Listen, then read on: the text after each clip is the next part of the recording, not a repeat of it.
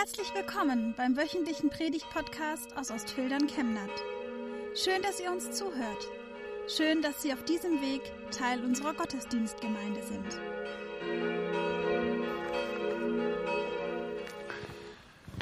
Liebe Gemeinde, und heute sehe ich wirklich ganz viele vor mir, wie gut es tut, diesen Ostermorgen miteinander zu feiern.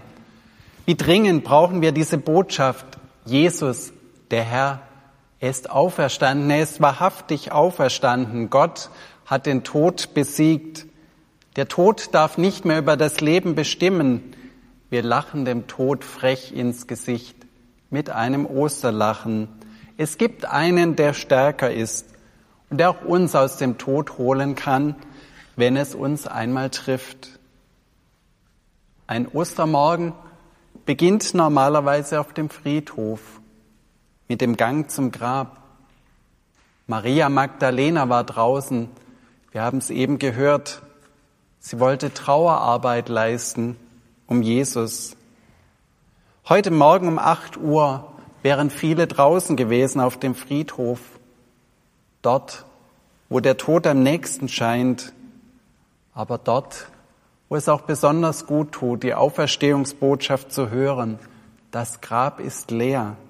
Jesus lebt, mit ihm auch ich und alle, die in ihm gestorben sind und mit ihm gelebt haben. Die Bläser haben versucht, mit ihren Klängen etwas davon hineinzutragen in unseren Ort. Eine Posaune, die des Posaunenchorleiters hören wir hier und Posaune und Bläser passen doch wunderbar zu Ostern. Wir wollen das in die Welt hinaus posaunen.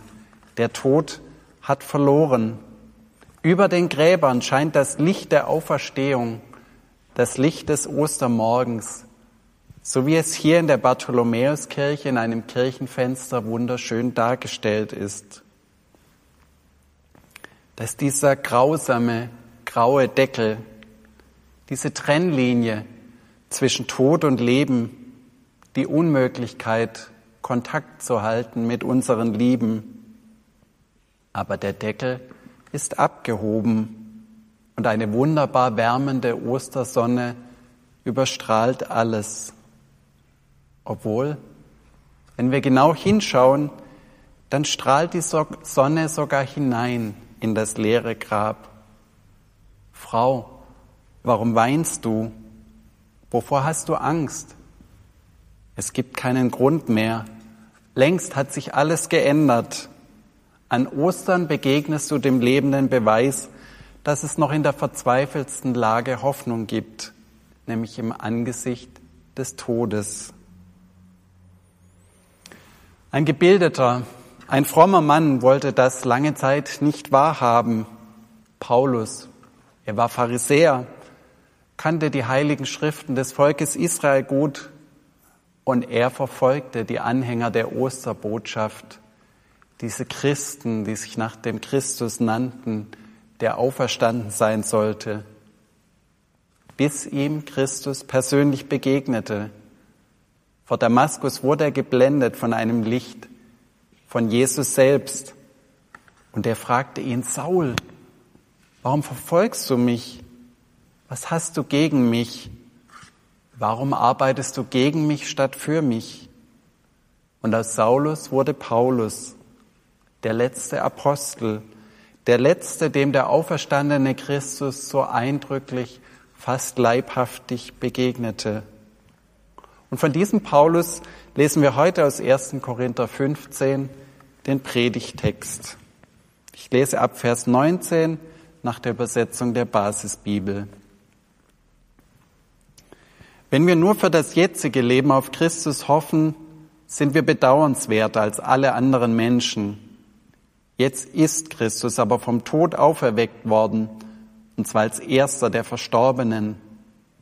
Denn ein Mensch hat den Tod gebracht. Deshalb bringt ein Mensch auch die Auferstehung der Toten. Weil wir mit Adam verbunden sind, müssen wir alle sterben. Aber genau so werden wir alle lebendig gemacht weil wir mit Christus verbunden sind. Das geschieht für jeden nach dem Platz, den Gott für ihn bestimmt hat. als erster Christus. Danach, wenn Christus wiederkommt, alle, die zu ihm gehören. Dann kommt das Ende. Christus übergibt Gott, dem Vater, die Herrschaft über sein Reich. Zuvor wird er alles vernichten, das seinerseits den Anspruch auf Herrschaft, Macht oder Wunderkräfte erhebt. Denn Christus muss über sein Reich herrschen, bis Gott ihm alle Feinde unterworfen hat. Sie sollen wie ein Schemel für seine Füße sein. Der letzte Feind, den er vernichten wird, ist der Tod. Denn Gott hat ihm alles unterworfen. Es ist wie ein Schemel für seine Füße geworden. Hier heißt es, alles ist ihm unterworfen. Es ist jedoch offenkundig, dass davon der ausgenommen ist, der ihm alles unterworfen hat, Gott.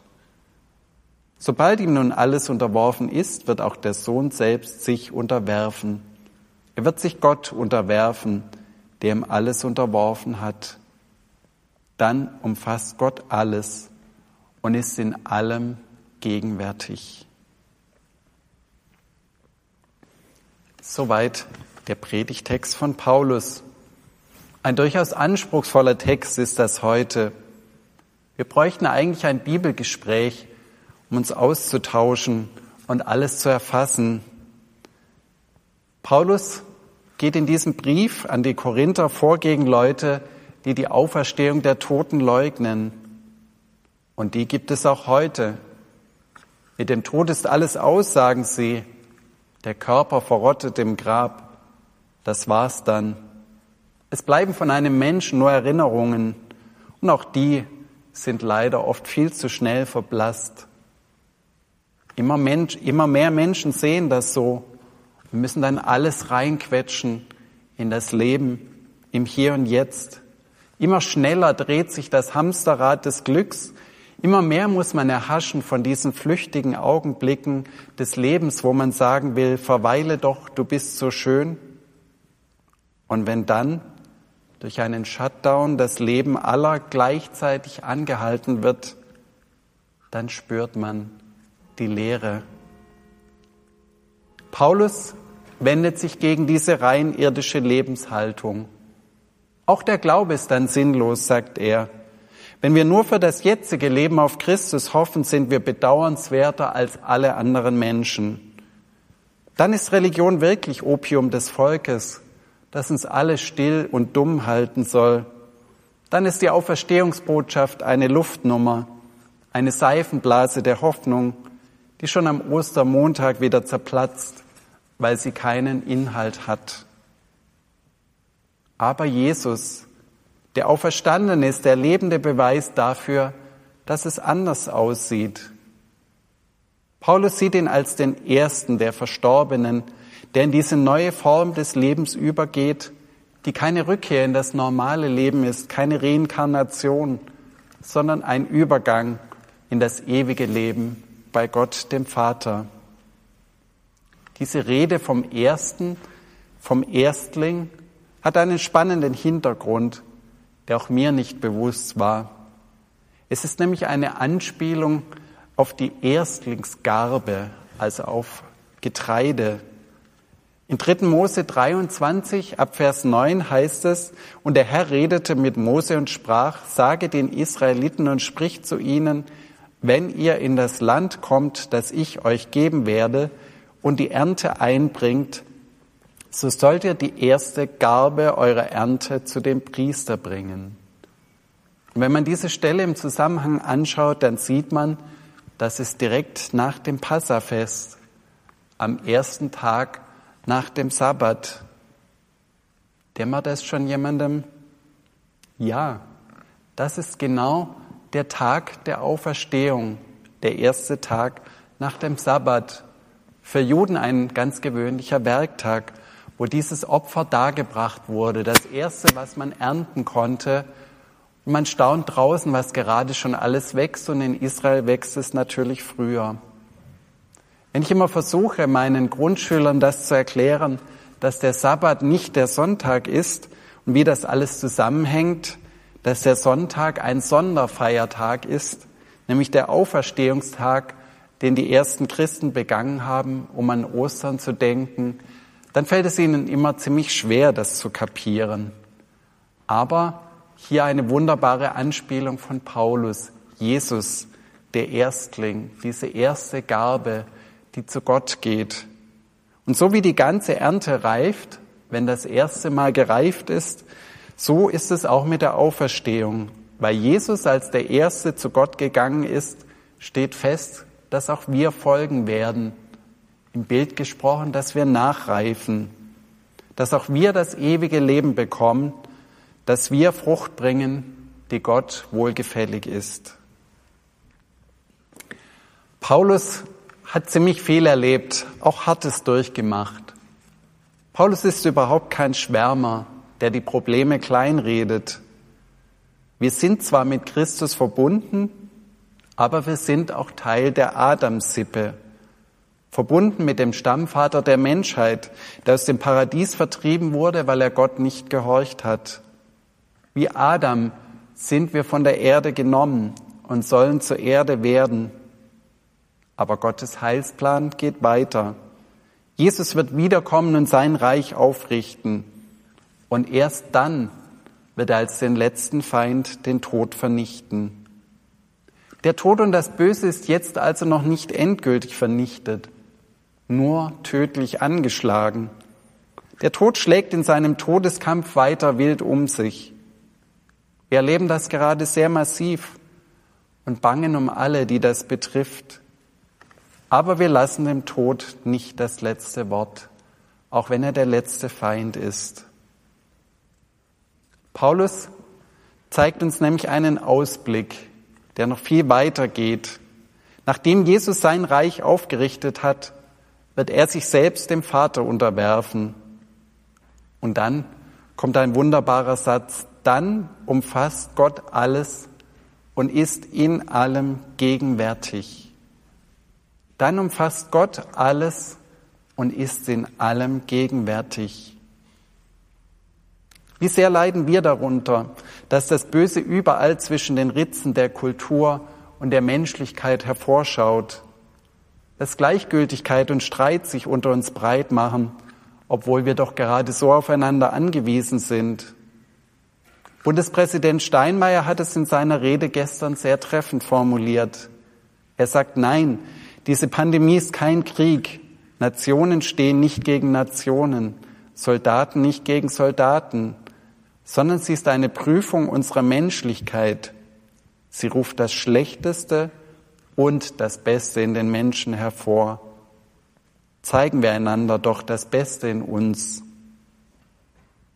Gott wird am Ende der Geschichte der sein, der alles umfasst, der in allen Menschen und allen Dingen gegenwärtig ist, der alles Böse und Negative überwindet.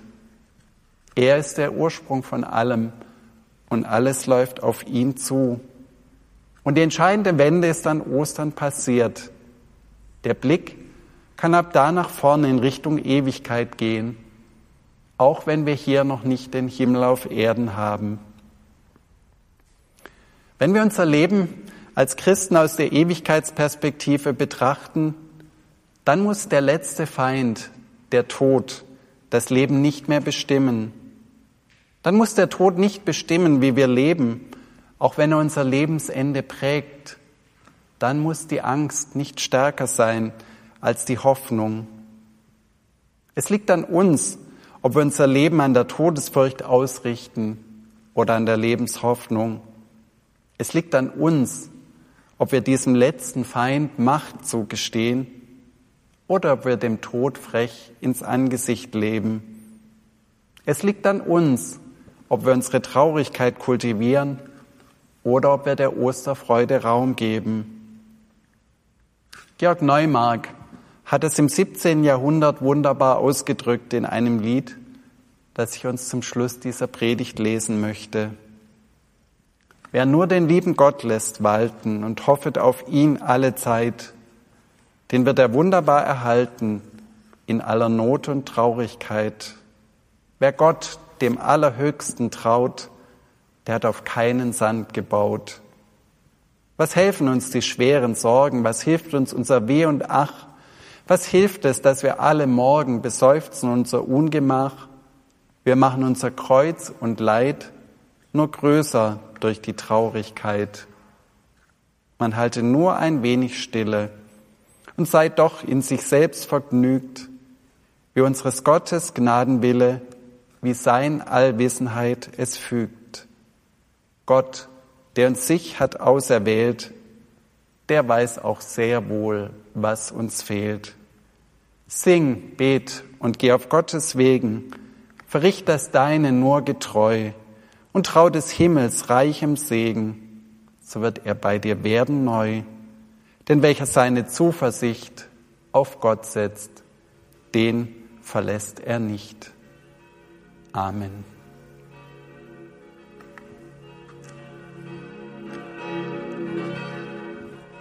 Wir wünschen eine gute und gesegnete Woche und hoffen, dass Sie nächste Woche wieder dabei sind oder wir dich beim nächsten Mal im Gottesdienst vor Ort sehen. Weitere Infos zur predigenden Person und zu den Angeboten unserer Kirchengemeinde findet man auf unserer Homepage chemnat-evangelisch.de.